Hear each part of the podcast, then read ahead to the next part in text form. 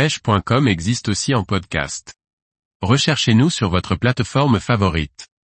Les bons réflexes pour débuter la pêche en casting en toute sérénité. Par Antonin Perrotte Duclos. La pêche en casting est une technique désormais populaire en France. Malheureusement, beaucoup de pêcheurs débutants refusent encore de s'y essayer, souvent par peur de la difficulté de l'apprentissage. La pêche en casting, tout droit venu des États-Unis, consiste à utiliser un moulinet à tambour tournant. Ce moulinet sera placé sur le dessus de la canne contrairement au spinning classique.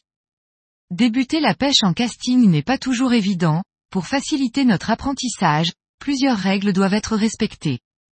Le choix du matériel est très important, débuter le casting par des pêches light est quasiment impossible.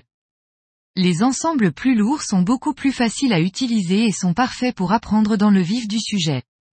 En eau douce, des ensembles dédiés à la pêche du brochet vous permettront un apprentissage plus rapide. Le matériel de pêche, qu'il soit spinning ou casting, est souvent onéreux. En spinning, une bonne canne vous garantira de meilleures sensations ainsi que de plus longues distances de lancer. Le moulinet sert seulement de réserve de fil lors d'un apprentissage. Au contraire, en casting, la canne n'est que le prolongement de votre bras.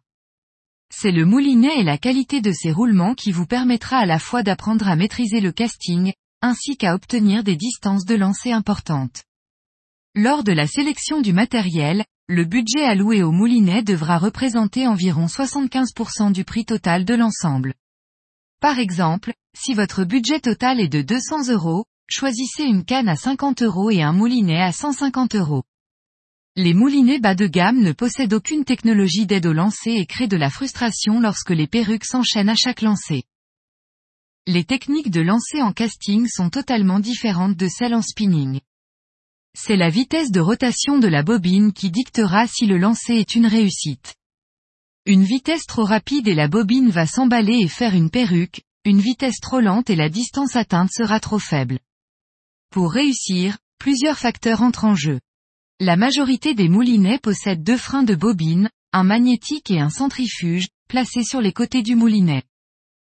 Le réglage de ces freins est extrêmement important, plus ils seront serrés, moins votre distance de lancer sera grande, mais les risques de perruque diminuent également. Votre pouce sert également de frein d'impact, lorsque le leurre touche l'eau, il faudra stopper la rotation de la bobine pour qu'elle ne continue pas dans sa lancée et crée une perruque. Pour terminer, le mouvement de votre corps au lancer doit être le plus fluide possible. Des gestes trop brusques génèrent à coup sûr un emballement de la bobine. Pour lancer loin en casting, la force n'est en aucun cas un atout. Soyez doux et ne cherchez pas à fouetter le plus fort possible, vos mouvements doivent être amples.